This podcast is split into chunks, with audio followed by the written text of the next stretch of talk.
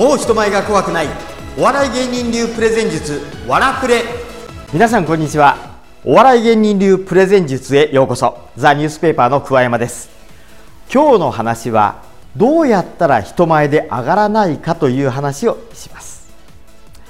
どうやったら人前で上がりませんかってねこれ本当によく聞かれるんですよ。というのも私ザ・ニュースペーパーというお笑いグループに所属していて大体そうですねキャパでいうと500人から600人の前で舞台をやってるんです。そんな前ですらすら話すんだから絶対緊張しないでしょ。その方法を教えてください。これ本当よく聞かれるんですよ。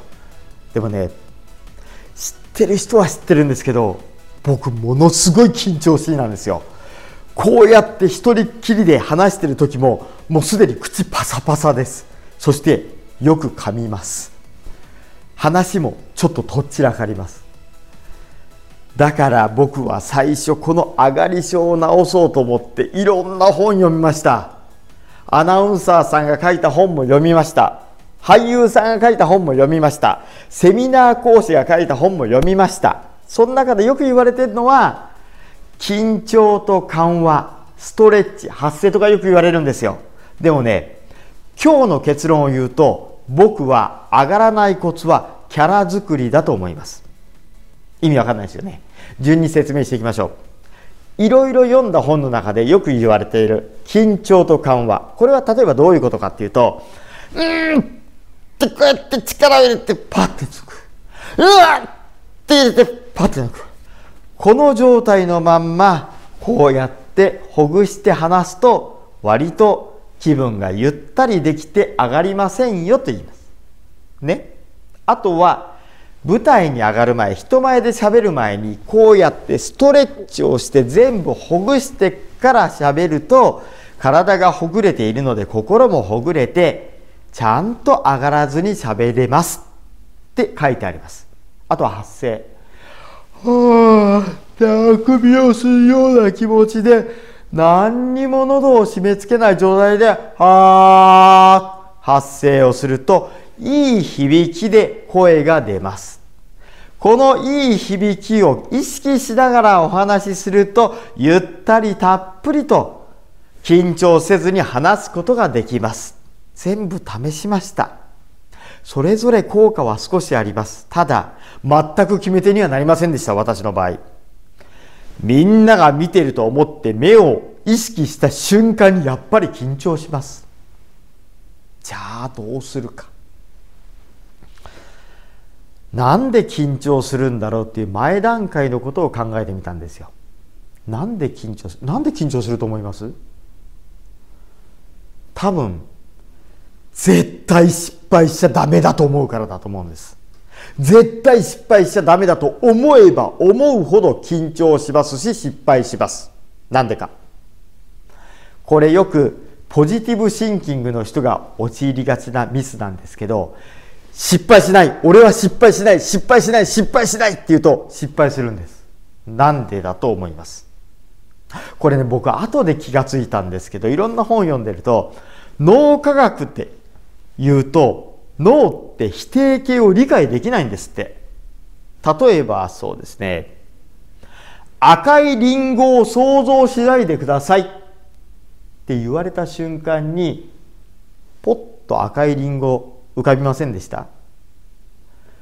脳って何々しちゃダメ何々してはいけないって言われても最初の言葉だけ入ってくるんですって。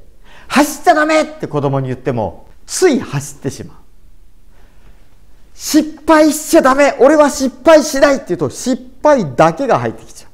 上がらない上がるという言葉だけが入ってきちゃう。だから上がっちゃったり失敗しちゃったりするんですって。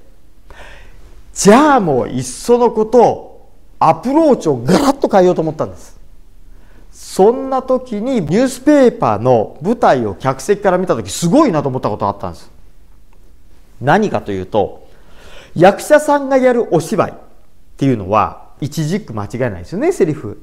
間違えないことが大前提でその上で気持ちを乗っけて感動を与えるってことをやるんですけどお笑いの舞台ってそうとは限らないんです。目的が違うからなんです。目的は笑いを取ることなんです。ってことは、間違えたり、噛んだり、セリフをとちったりしても、結果それが笑いになればいいんです。ね？僕ニュースペーパー見てて、先輩方、意外と噛んだり、とちったり、たまに忘れたりすることもあるんです。でも全部それ笑いに変えていくんですよ。わ、すごいなと思って。でもこれ見てて僕ハッとしたんですよ。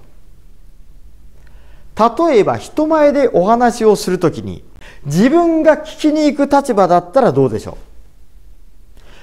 この人手にオファ間違えないかな？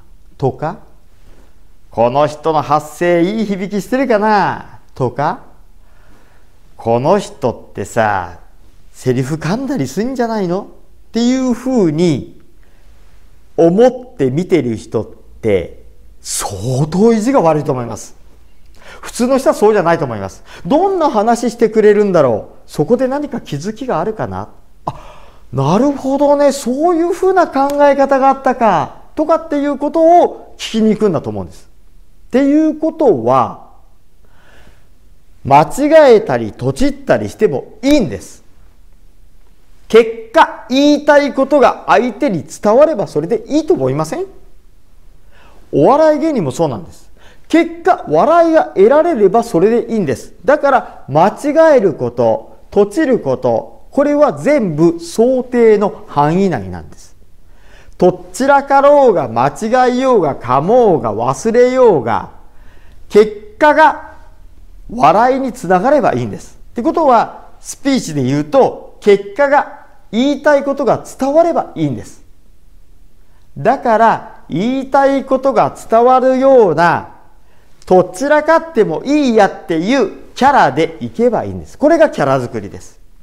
名付けて、中村モンド的なキャラ。どういうことかっていうと、例えば、一軸間違えないで、そうですね、うん、まあ、アナウンサーさん、NHK のアナウンサーさんみたいに、最初から最後まで硬い言葉でしっかりして話して、最後まで語る。これもこれでいいとは思います。でも、そうですね。僕だったらですけどんなんかこうえっ、ー、と途中で分かんなくなっちゃったりとかしながらもえっ、ー、とあのいや違うんですよ。言いたかったのはそうじゃなくてこうでこうでこうでこういうことでつまり僕が言いたいのは伝わればいいっていうことなんですよ。っていうふうに最後ビシッと決められればそっちの方がギャップがあってなんかかっこいい気がしません？中村モンドって知らない方のために言うと、必殺仕事人という時代劇があって、昼間はこの人昼ワンドンなんですよ。もう全然仕事もできないし、上司に怒られるし、嫁にいびられるしっていう人なんですけど、夜の世界になると、殺し屋として悪いことをしてるやつをスパッと切るんです。殺すんです。これがまたね、ニヒルでかっこいいんですよ。このギャッププこのギャップがかっこよさをさらに増してると思うんですだからそう考えれば全くミスをしないよりもミスをしたり噛んだり話があちょっと失敗したなと思っても最終的に着地点がしっかりすれば僕はいいんじゃないかなと思います。ね、ここまで話してきた中で結構噛んだりとか間違えたりとか行ったり来たりしてるでしょ。でも僕が伝えたかった間違えてもいいんだよ。最終的に伝わりゃいいじゃんっていうことはお伝えできたんじゃないかと思います。これがお笑い芸人流の上がらないコツです。上がってもいいです。上がっても最後着地さえしっかりすればいい。これが今日のポイントです。それではまた次の機会にお会いしましょう。